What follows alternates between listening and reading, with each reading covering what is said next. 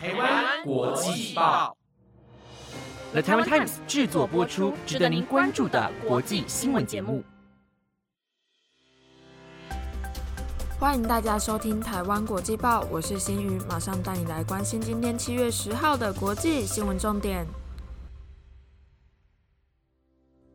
各位听众朋友们，晚安！接下来马上带你来了解到今天的新闻有：斯里兰卡抗议民众闯关地，总统经传已逃亡；澳门疫情升温，下周将停止非必要工商活动；修图要标示挪威新法上路；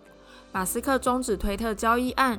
布林肯与王毅会谈，关心北京对台挑衅行为。如果想了解今天的新闻内容，就跟我一起听完台湾国际报吧。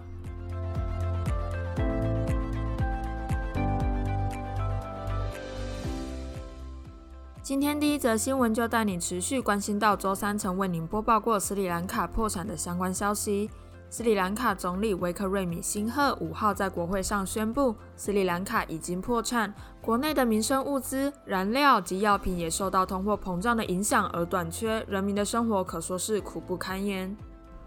昨天，斯里兰卡还爆发今年最大规模之一的抗议活动。数以万计的民众走上街头抗议，并要求总统下台。他们甚至还冲破警察催泪弹及强力水柱的攻击，闯入位于首都可伦坡的总统官邸。而总统拉贾帕克萨当时并不在官邸内。总理办公室所发布的声明中表示，总理威克瑞米辛赫已经要求国会议长召集各党领袖举行紧急会议，来讨论如何处理国内的情势。但他也在会议结束后后宣布辞职。最新消息指出，在总统官邸遭民众攻占数小时后，斯里兰卡的议长也证实，总统将于七月十三号正式下台。根据当地媒体的报道，总统拉贾帕克萨目前行踪成谜。报道还引述可伦坡港务长的说法，有车队护送黑色长车内的乘客登上军舰，行李的部分则是被送上另一艘军舰，而两架军舰都已经驶离港口。而斯里兰卡海军发言人尚未回应媒体的提问。斯里兰卡的后续消息，就让我们来持续为您关注。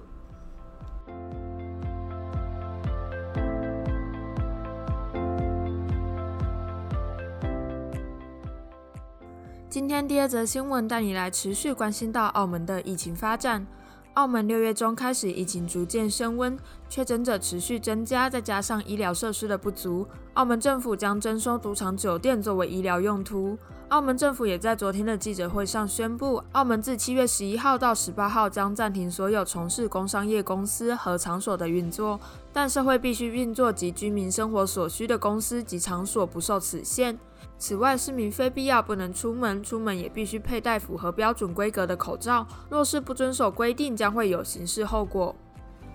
澳门警察总局也将在路上巡逻及设置路障，但他们也强调，这些措施并不是封城，只是禁止安排。澳门政府社会文化司司长欧阳瑜也表示，将进入扫尾清零的阶段，在人员流动下无法做到，社会必须相对静止才能实现清零。他还表示，未来一周将持续透过多轮的全民核酸检测来加强发现社区隐藏的病例，同时也将配合人员的流动限制，在发现阳性个案时，可以更快的截断传播链，降低病毒在社区蔓延的风险。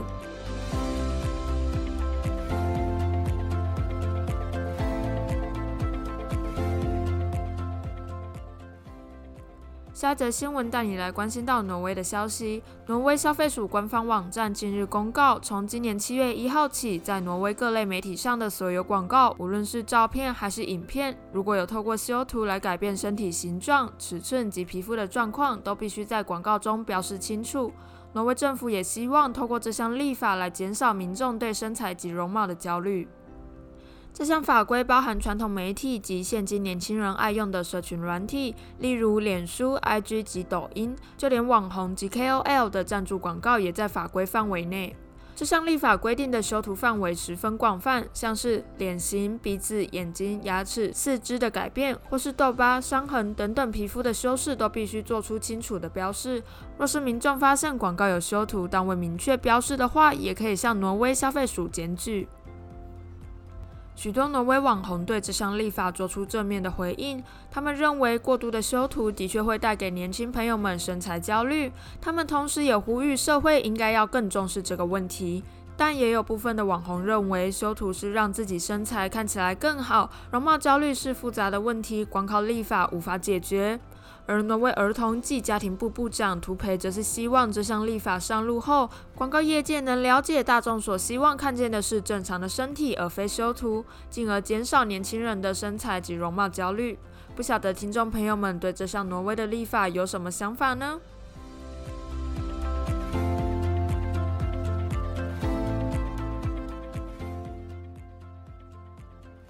下一则新闻带你来关心到先前曾为您播报过马斯克将收购推特一事，不晓得听众朋友们还记不记得先前全球首富马斯克购买大量推特股票，成为推特最大股东，并有意收购推特的消息？但最新消息指出，马斯克将终止四百四十亿美元推特的交易案。消息一出后，推特周五盘后股价一路暴跌百分之九，而特斯拉的股价上涨逾百分之二。马斯克在美国时间八号透过律师发函推特，以虚拟账号及误导陈述等等因素违反了收购协议，终止这项四百四十亿美元推特交易案。早在先前，马斯克就对推特交易案表达担忧，并表示推特上的机器人及假账号远多于推特所公布的数字。推特则是对此回应，目前每天删除超过百万个勒索账号。若马斯克终止交易，必须依照先前所签订合约支付十亿美元才能终止交易。专家分析，马斯克的担忧是为了营造本次交易案的定价太高，试图终止交易的借口。再加上近期美股大跌，推特的股价同样也受到影响。推特的价值下降也有可能是马斯克对推特不再感兴趣的主因之一。推特董事会主席泰勒也推文表示，推特董事会将会依照与马斯克商定的价钱来完成这笔交易，并采取法律行动来强制执行合并协议。推特与马斯克你来我往的互动也成为本周科技业的焦点之一，而双方的后续消息就由我们来持续为您关注。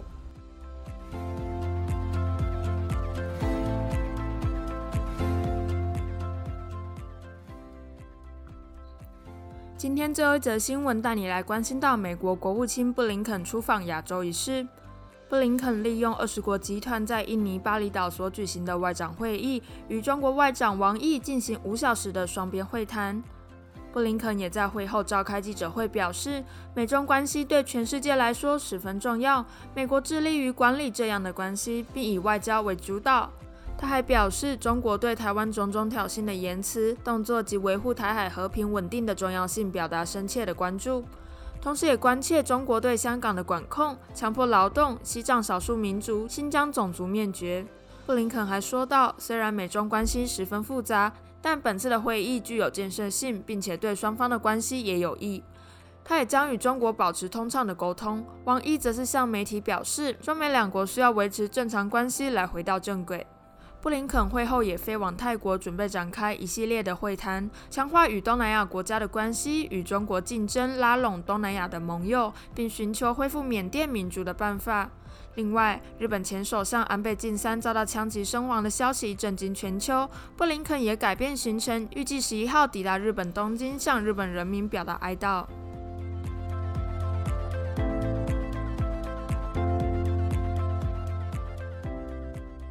以上就是今天的台湾国际报新闻内容，由了台湾 Times 制作播出。感谢大家的收听，我们下次见。